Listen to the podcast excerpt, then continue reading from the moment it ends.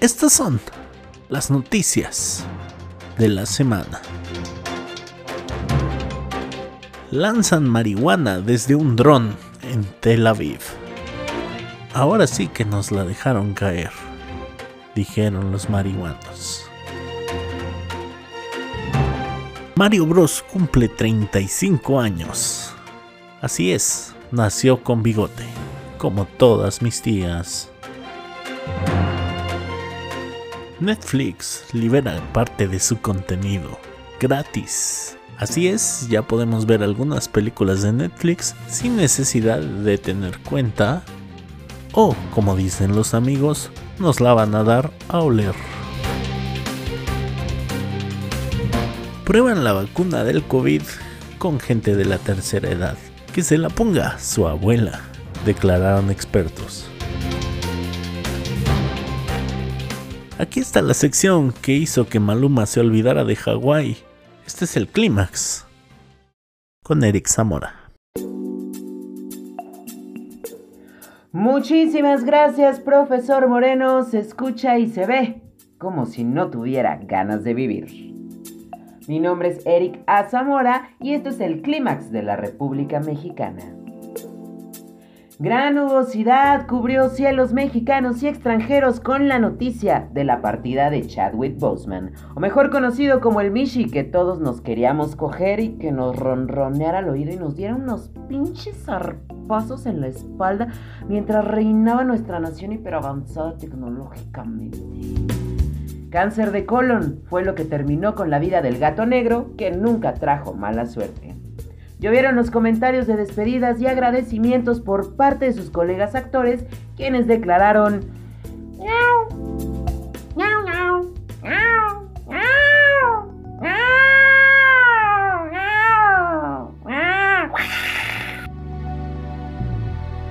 Una ola de calor y excitación se posa sobre el territorio nacional ante la posibilidad de un juicio para expresidentes mexicanos relacionados con diversos casos de corrupción. Los exmandatarios en cuestión van desde Salinas, Orejitas Coquetas de Gortari, Felipe, el voy a luchar contra el narcotráfico, pero después de esta cubita Calderón, y Enrique, el ni me gustaba la pájara esa, Peña Nieto.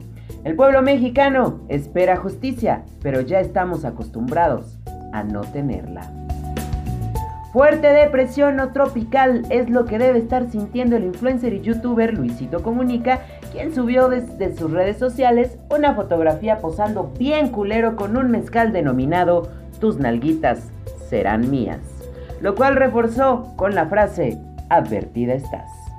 Dicha publicación causó gran indignación entre feministas y críticos de las redes sociales, ya que aseguran se trata de una apología a la violación, que en cuatro décadas de existencia de dicho mezcal nadie había notado.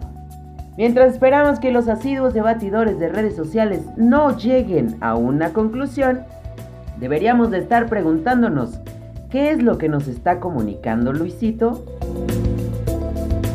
Fuertes inundaciones azotaron otra vez a la ciudad de Querétaro, que eternamente se encuentra preocupada por cuántas nuevas obras pluviales no van a funcionar más que para desviar recursos.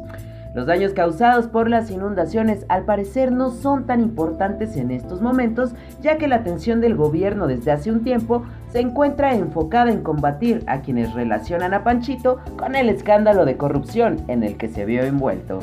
Aquí lo esperamos nadando en mierda mientras se le hunde su barquito.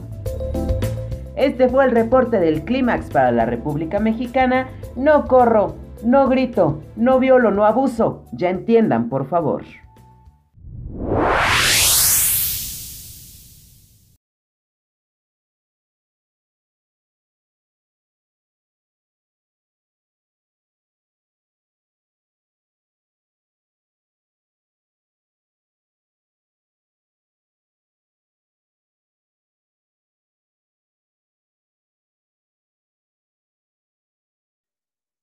Hola a todos los que nos escuchan. Tengo el placer de estar aquí con un amigo de la comedia, casi hermano. Quiero que reciban con aplausos falsos que voy a insertar en este audio a Gus Luján. Gus Luján, ¿cómo te encuentras? Oye, Muy bien, sobre todo con esos grandiosísimos aplausos que pusiste. Tú no lo oyes, pero hay gente teniendo orgasmos. No importa. por tenerte aquí, o sea, está pasando. Wow. Sí, wow. En algún momento va a pasar. ¿Cómo estás? Pues muchas gracias por invitarme a tu podcast. Soy gran fan y pues un gustazo de estar aquí. Igual, un gustazo tenerte de invitado y hablar de eh, Mike Birbiglia, que es un comediante que la primera vez que yo te hablé, no sé si te acuerdas, pero fue por ese especial de Mike Birbiglia. Sí, me acuerdo tantito que veníamos, creo que veníamos de unos tacos, ¿no? Bueno, contigo no sé de qué otro lado podríamos venir, pero... ¿Estás insinuando que soy gordo? No, no es cierto. Este, estábamos, estábamos en la terraza, en uno de esos tantos días que llevábamos poco de comediantes, llevaban media hora, yo creo. Y este... Eh, estaba yo hablando de ese especial y todos se me quedaban viendo con cara de qué puta está diciendo este güey, que es como me ve la gente el 75% de las veces. Y e, empecé a hablar de eso y tú me dijiste, ah, sí, el de Massachusetts. ¿Te acuerdas del chiste de Massachusetts de Mike Virgilia? Entonces ya empezamos a hablar de él y fue así como comenzamos a hablar porque Yayo y tú, saludos a Yayo, donde sea que esté marihuano, este, eran los outsiders, eran personas como de fuera y nosotros habíamos tomado un curso ahí en la caja de stand-up. No, pero bueno, sí, sí me acuerdo de, sí me acuerdo de ese, de ese momento en el que te enamoraste de mí por mi Biblia. Claro. Y... me da gusto que por eso ya les hayas elegido este, este especial. Así es, elegí. Bueno, te pregunté cuál era tu favorito y ahí creo que el de My Girlfriend Boyfriend, o sea, el novio de mi novia, que es el primero. Y este que es Thank Creo for es Favorito. ¿El anterior? Pero, pero en este siento que trae más este más material tanto para comediantes como de la situación que se está viviendo ahorita con las ofensas de todo el mundo. ¿Tú dirías que este especial es para comediantes? Yo creo que sí tiene muchas referencias a cosas que le pasan a comediantes. O sea, sí habla mucho de, de cómo él se cuestiona, a veces trata de entender qué chistes hacer y qué no, con quién presente y con quién no. Y al final él se da cuenta que tiene que ser honesto con él mismo y, hacer lo que su comediante interno le dice que haga, güey. que es muy difícil, la verdad. Nadie, así me estés diciendo al güey más directo del mundo, ha hecho eso 100%. O sea, nadie está diciendo lo que piensa. Sí, estoy totalmente de acuerdo. De hecho, ahí, o sea, trae varias frasecitas que, que te llevan a, a, eso que te digo que es como también a más para comediantes. Dice que, o sea, explica cómo el chiste es tu, como tu versión de una historia, o es como tú externalizas los pensamientos, porque tus propios pensamientos pueden llegar a ser muy, muy inapropiados, güey. Bueno, tú me entenderás más que nadie. es que ahí te va con la Digamos que... Eh, yo, yo cuando recién conozco a la gente soy muy callado. Y no, tú me conoces, yo soy casi un perico. O sea, hablo lento, pero hablo mucho. Y este. yo no es que no esté pensando nada, nada, sino que me da miedo hablar porque sé que la puedo cagar en cualquier momento. Entonces, entre más conozco a alguien, más hablo. Pero entre más hablo, luego digo unas barbaridades que digo, no mames, esto lo dije en un entorno seguro, si no ya me hubieran agarrado a patadas o algo así. Sí, es, exactamente eso pasa. O sea, ya que, ya que vas teniendo la confianza, como tú ya la tienes, por ejemplo, con nosotros, y ya vemos que llegas a hablarlo sin filtro, te das cuenta de que, huevos, güey, o sea, esta claramente no es una plática de sobremesa en Navidad, pues. no? no estaríamos arrullando al niño Dios con esto, güey. O sea. Ni robándole chocolates, ¿no? Así. entiende uno que el externalizar a veces lo tienes que hacer con mucho tacto. Sí, y creo que mm, ofender yo creo que es muy fácil, pero creo que también te da miedo herir a alguien. O sea que si te pones a no pensar... sé qué tanto sea el... Si yo estuviera en esa situación, sí me dolería. Y, y no, o sea, es empatía. En muchas, en muchas ocasiones sí es obviamente empatía, porque lo que uno busca es este alegrarle a alguien más, ¿no? O sea, hacer algo divertido para que la gente se alegre. Sí. Pero la otra parte que tenemos los comediantes, los artistas, güey, todo el mundo que busca el escenario es el ego. Y ese ego tal vez a veces no sea como, no te lleva tanto a empatizar, sino al miedo a caer mal, al miedo a no agradarle a todo el mundo. Sí, y ahí te va una tercera parte. Yo, por ejemplo, este, sí tengo este ego de quiero hacer algo que nadie más haya hecho. O sea, sí tengo esta cosquilla de nadie se atrevería a hacer esto y a lo mejor yo me voy a atrever. Para bien o para mal. O sea, no estoy diciendo que haga yo las cosas más chingonas del mundo. Simplemente estoy diciendo que que me atrevo y ahí, ahí voy y a veces me salen cosas horribles y a veces salen cosas medianamente buenas. Y De hecho, este cabe mencionarle a la gente que nos escucha que, nosotros siempre hemos dicho que tú vas a ser famoso. No sabemos si por algo muy chingón o por algo muy ojete, pero sí, o sea, caes en la cárcel. Corre el rumor de que voy a caer en la cárcel o... Y dices, güey, ¿cómo, o sea, ¿cómo se puede llegar también a ese extremo de, ofender a alguien, güey?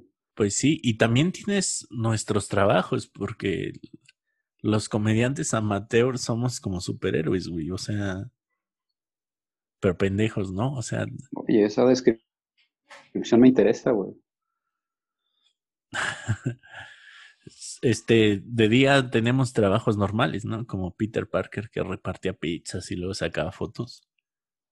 Y en la noche nos subimos a entretener borrachos y por ejemplo mi, mi profesión si es si es algo no sé o sea representa para muchos algo de cuadrado no de como de eres una persona que es un ejemplo y que no, no lo ves tan compatible Sí, igual y a muchos se les hace normal. Porque es la otra, o sea, ¿qué tanto peligra tu trabajo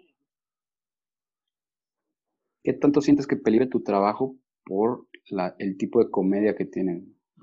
Yo creo que un 60%. O sea, si hay un riesgo real de, perder el trabajo según el reglamento. Para los pensamientos que sé que tienes, creo que es un porcentaje bajo. Sí, o sea, a eso vamos. Si yo dijera lo que estoy pensando, a lo mejor un 20-80, o sea, 20 con posibilidad de conservar mi trabajo. Pero es eso, güey. Al principio, este, yo, yo comencé a dar clases así, o sea, como muy estático y muy todo. Y ya cuando, pues dije, no, pues voy a ser yo, total, así soy. Y pues es mi única forma de ser, güey. No, no puedo fingir ser alguien que no soy. Claro, digo que sí se puede, pero pesa demasiado, güey. no, yo ¿Se no puede fingir ser alguien más? Sí. ¿Vas a durar con eso? No. O sea, en algún momento va, va a salir quien realmente eres. Sí, y pues la comedia es así, o sea, yo sí tengo la cosquilla por decir culeradas. Bueno, volviendo al especial, para mí Mike Birbiglia es el amo de contar anécdotas. O sea, ese güey totalmente de acuerdo. hace lo que todos quisiéramos hacer, que es cuando tú cuentas una anécdota, usualmente en tu grupo de amigos, y eres el chistoso, todos te celebran la pinche anécdota ya saben cómo la vas a decir, pero aún así les encanta oírte. Y creo que ese güey hace lo mismo, pero en un escenario que podría parecer igual, pero no lo es. Exactamente, pero sabes que siento que también lo lleva más allá. Este güey tiene como una, una energía, güey, como no sé si la voz y la narrativa, como que la siento muy nostálgica, güey. Y te puede hacer reflexionar y de repente decir una pendejada así de popó y te vas a reír, güey. Este, porque. Exacto, te puede hacer reflexionar. Pero es que para allá va el stand-up, si has visto como los nuevos especiales progres, ya es como de. Te puedo hacer reír, pero también tengo sentimientos.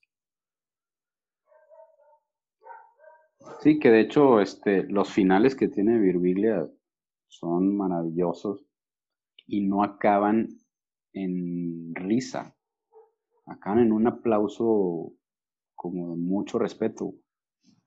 Sí, innovación, como este, este vato, ¿cómo se llama? No quiero decir negro Gus. Igual son comediantes ya de ovación, ¿no? De, de risa. Dave Chappelle. Dave Chappelle, sí. Y de repente te digo que esa como narrativa y la voz que tiene te está platicando algo que te lleva como tan tan nostálgico que sientes que se le murió alguien, güey. Que de repente te va a decir, y entonces se murió y esta es una historia de éxito. y también, eh, bueno, cuando empiezas a hacer comedia aprendes como la estructura rígida de los chistes. Biblia no tiene esta estructura tan visible. O sea, sí hay algunas cosas que identificas, pero hay otras que dice, aquí la gente se rió y no hay una estructura de un chiste como tal.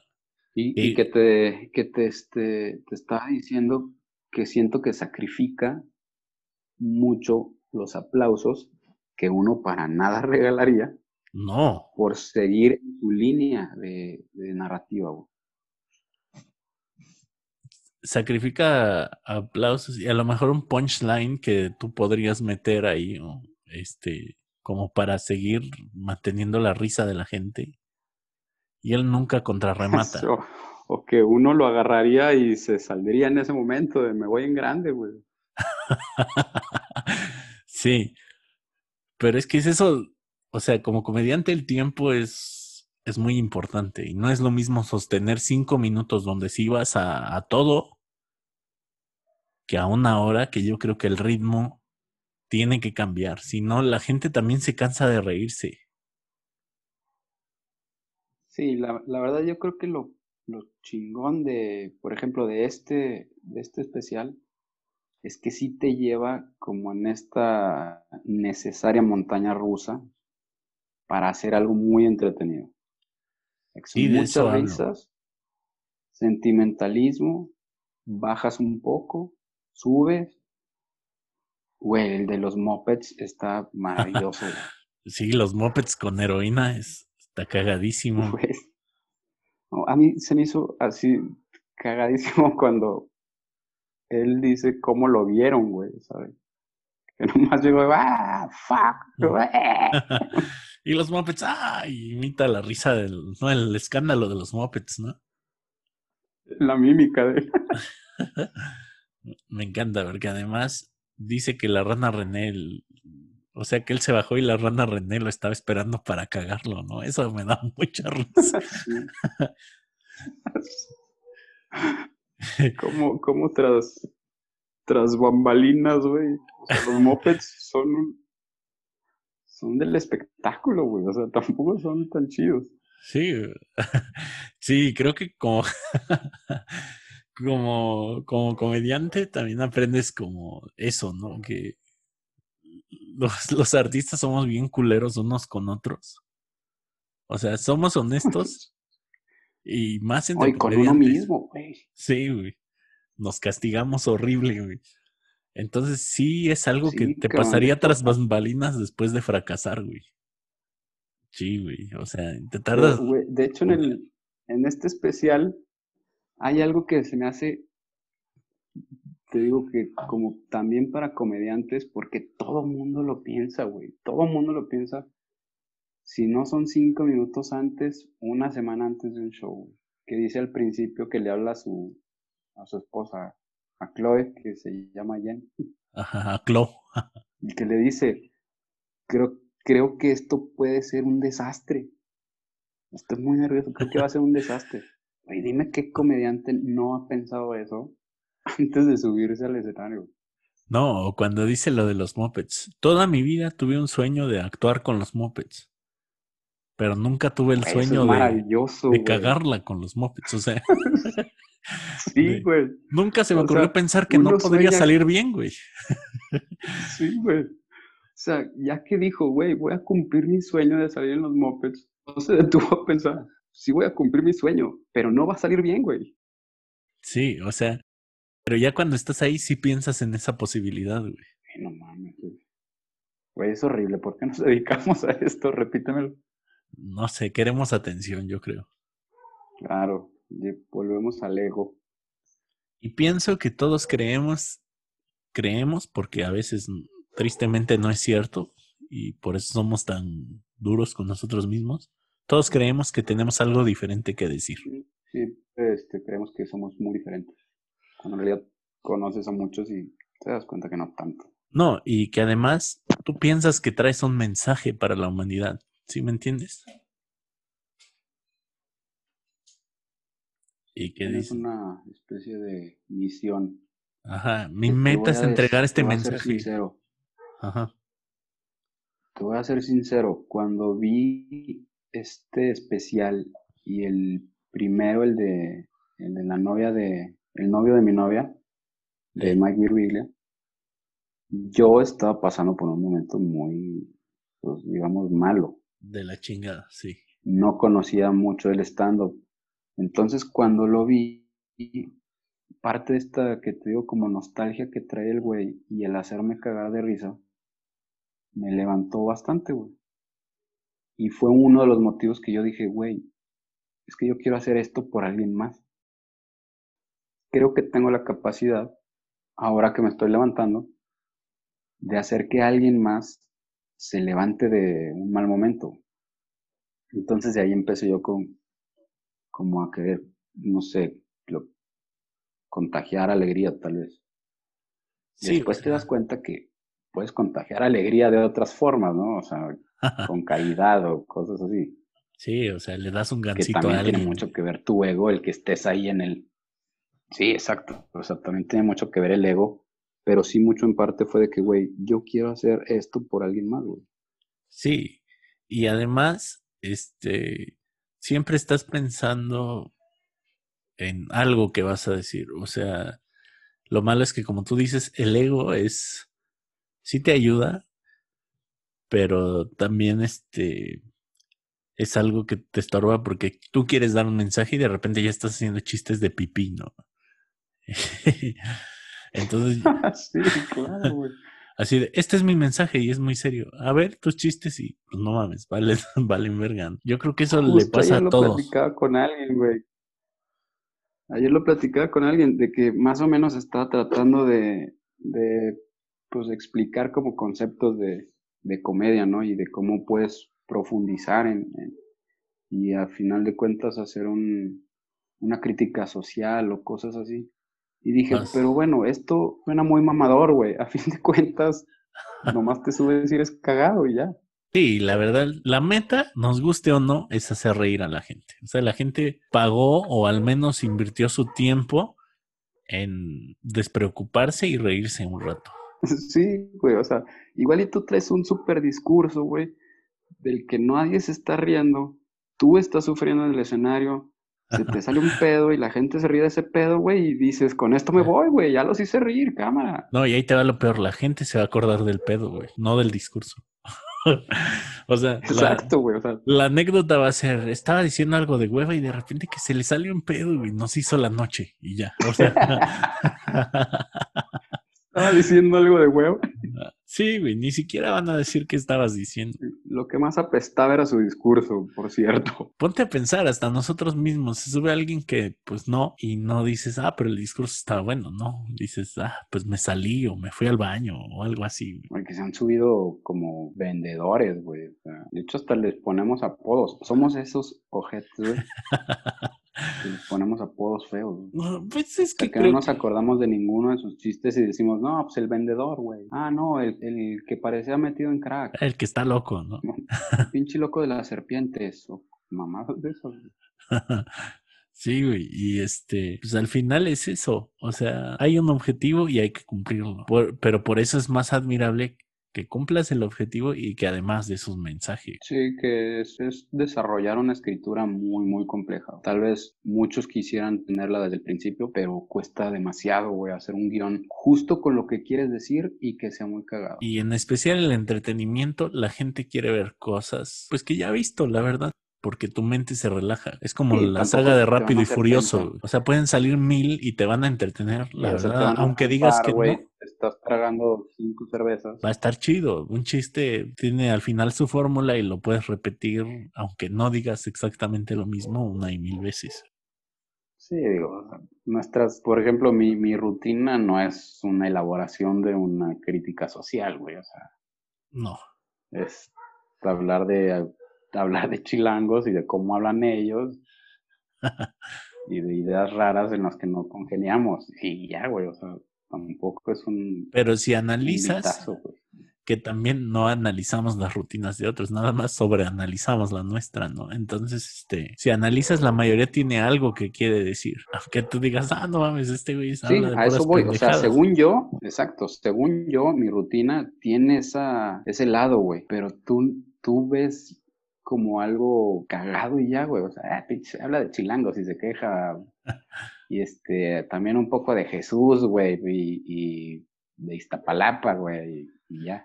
La otra vez escuché a una señora decir, ah, este güey se sube a decir que violó a un niño ficticio. Y sí, sí es cierto, pero al mismo tiempo... Y la verdad me gustó como lo dijo, o sea, se me hace chistoso, pero tú estás pensando en, en otras hasta cosas. Hasta le copié su acting. no, hasta copié lo del niño ficticio, ya es contrarremate. Volvemos. ¿Eh? contrarremate y ya no hay evidencia. No, ya no hay evidencia. Volviendo al que volviendo al este al especial, también el Mike comenta, o sea, ustedes pueden irse de aquí, sacar todo lo que dije, sacar todo de contexto y voy a ser una persona espantosa, güey. Ah, también la gente ve o escucha lo que quiere, güey. Sí, y la gente se ofende por lo que quiere también. Creo que tiene que ver mucho también por cómo te cae la persona que está arriba. Sí, porque es muy difícil ofenderte de algo que te dio risa. O de alguien que es muy muy natural. Por ejemplo, yo siento que nada de lo que diga Chris Rock me va a ofender. Hay gente que no te puede caer mal, güey.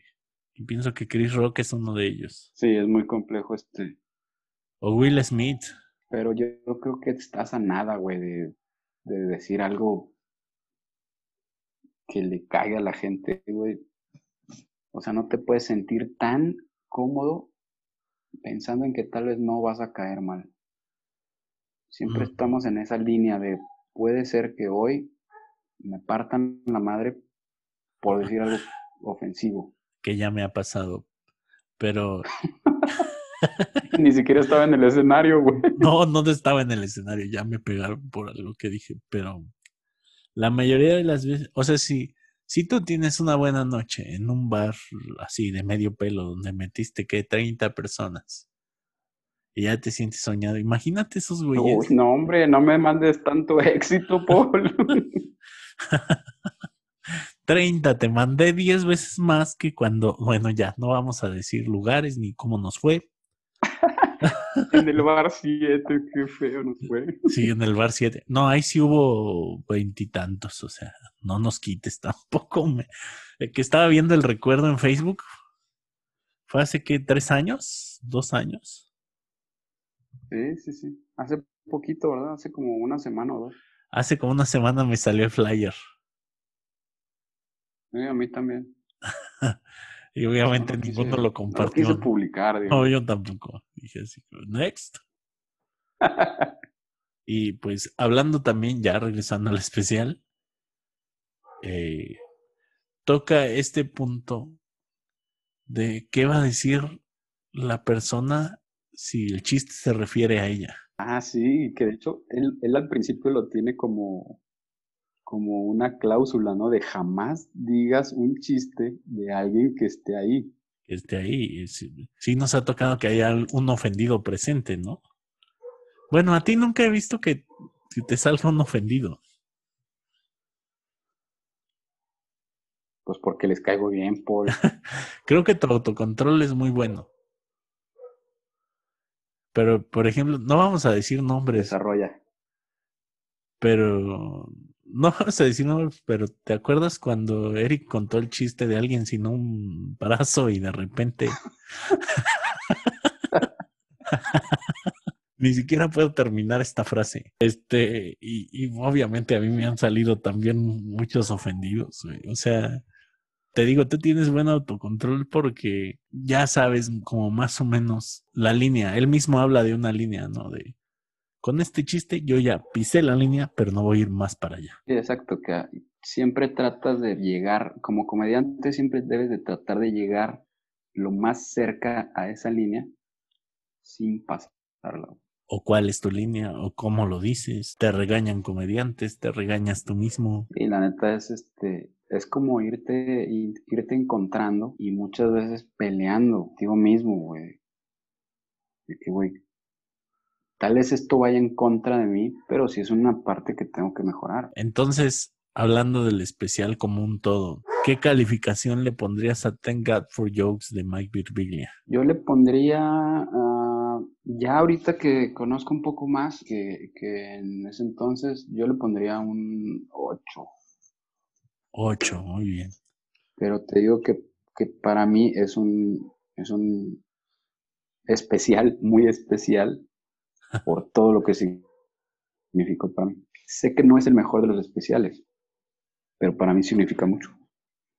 Yo es el primer especial que vi de un desconocido. Es un monstruo ese güey, pero yo no sabía, ¿no? Es el primer especial así que vi en Netflix, que no fue de Chris Rock o de otro comediante que ya traía su fama. Y me pareció bueno, o sea, dije, ah, bueno, trae cosillas chidas. Y sí, también le pondría un, un 8 Igual por el, por lo de metacomedias, pues destaca, porque ahora sí que son chistes de hacer chistes y, y si estás trabajando en eso, siempre agradeces que alguien también haga chistes de eso porque al final es parte de tu vida. Sí, y aparte te digo, o sea, es otra, es otra cosa de, la, lo que se me hizo como muy especial, güey. Que también, este, ya ves que yo soy bastante creyente. Ajá. Cuando me pasa todo eso, o sea, él tiene un contexto diferente, pero yo sí agradecí de que, güey, gracias Dios por los chistes. y el contrarremate de los que no dicen groserías, este, son criminales. Eh, uf. La referencia a Bill Cosby estuvo, uf, deliciosa. Y aparte el contrarremate, güey, de que le encanta ver a la gente murmurando. Bill Cosby. que, no sé, hay dos tipos de personas en los shows de comedia. Hay gente que se la pasa comentando todo. Y hay gente como yo que está nada más ahí abstracto. A veces ni me río, pero no porque no me dé risa algo, ¿sabes? Porque estás poniendo mucha atención. O porque estoy admirando para, a veces hasta deja de ser como algo que te da risa a algo que admiras mucho y de repente dices, ah, no mames, qué bonito está saliendo todo, como si fuera un cuadro. Sí, es donde te digo que a veces es bien difícil que un comediante te hable de esa forma sobre la comedia sin sonar mamador, güey. Para la mayoría de la gente es, güey, son chistes, güey, es risa y, ya. Eh, me acuerdo mucho porque un, uno de mis alumnos es fan de, de Franco Escamilla, que es, no mames. Yo creo que el representante de, de la comedia, a lo mejor hasta en América Latina. Y él me decía, sí está padre todo lo que me dice, pero por ejemplo, Franco Escamilla dice lo que se le antoja. Y yo, mm, sí, pero no, o sea... no, Franco Escamilla no se sube así con, ahorita se me ocurre una mamada y vamos a ver cómo sale. Y él dijo, claro que es así. Y yo, no, no, por supuesto que no es así. Es lo que te digo, que mucha, mucha gente no, no, no estaría como que padre hablarle así de la comedia. Ey, a lo mejor. Porque sí suena, la verdad sí suena muy mamador, güey, de algo que la gente quiere decir, está cagado o no está cagado y ya. Pero mira, si hay gente que colecciona tazas y tiene una razón por cada taza que compró, yo puedo ser mamador y decir que hay un chiste que me gusta por una razón específica. Pero por eso sabes con quién hablar de eso. Volvemos a lo mismo, o sea, son cosas incómodas para otras personas. tienes que saber en dónde decirlas. Sí, no puedes empezar de fanático de los chistes en todos lados, ¿no? Eh, no. Vas a sonar, güey, a ñoño o mamador.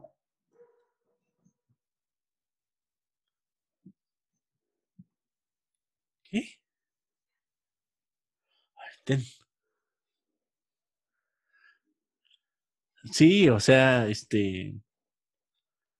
Te vuelves como esa persona que te empieza a hablar como los otakus, ¿no? Y toda esa gente que te empieza a decir. sí, güey. Exacto, o sea, ¿Has visto Charamiki Chorocuay? Y tú así, no, pero es que cuando Charangiri chorocó, no. Y, tú dices, bueno, está padre, pero guárdate esas cosas para ti y para tu séquito, ¿no? Así nos escuchamos, güey, cuando decimos profundizar en la crítica social para realizar un chiste que es pensamiento de contrabando, güey. O sea, es como también para de mamar, güey. Eh, para, Parece que estás armando una tesis de sociología, ¿no? Sí, porque es, es realmente bastante complejo llegar a ese, a ese tipo de escritura. Pero no lo puedes andar diciendo por ahí, güey. No, la gente te va a ver raro. Y aparte la gente espera que seas cagado, güey, no que le describas por qué es cagado algo. Como que le matas la magia, ¿no?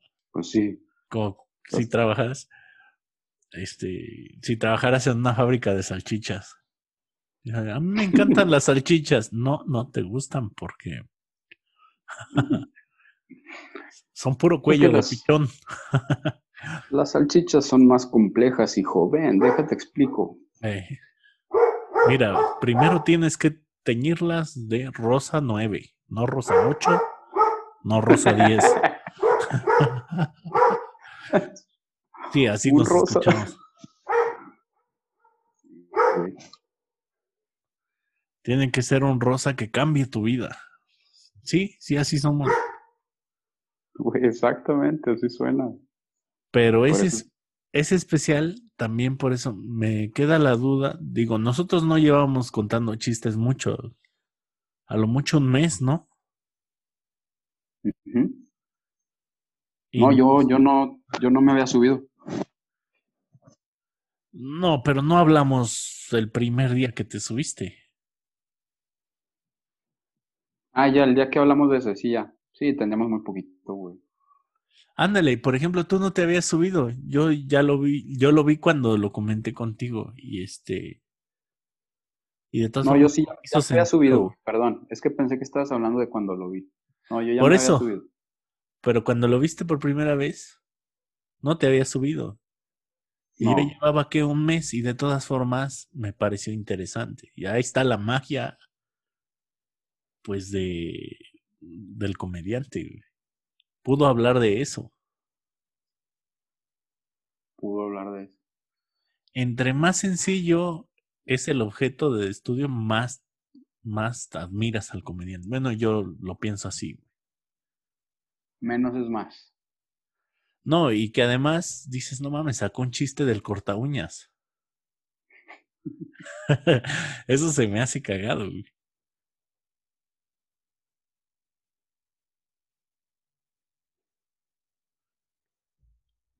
O esas cosas de cómo no la pensé yo. Y obviamente sabes que porque eres un pendejo, pero. Ahí eso de cómo no se me ocurrió a mí. Pues por eso él tiene un especial en Netflix, pendejo. Eh, por eso él está tureando y ganando miles de varos, o sea. sí. Porque no se te ocurre a ti.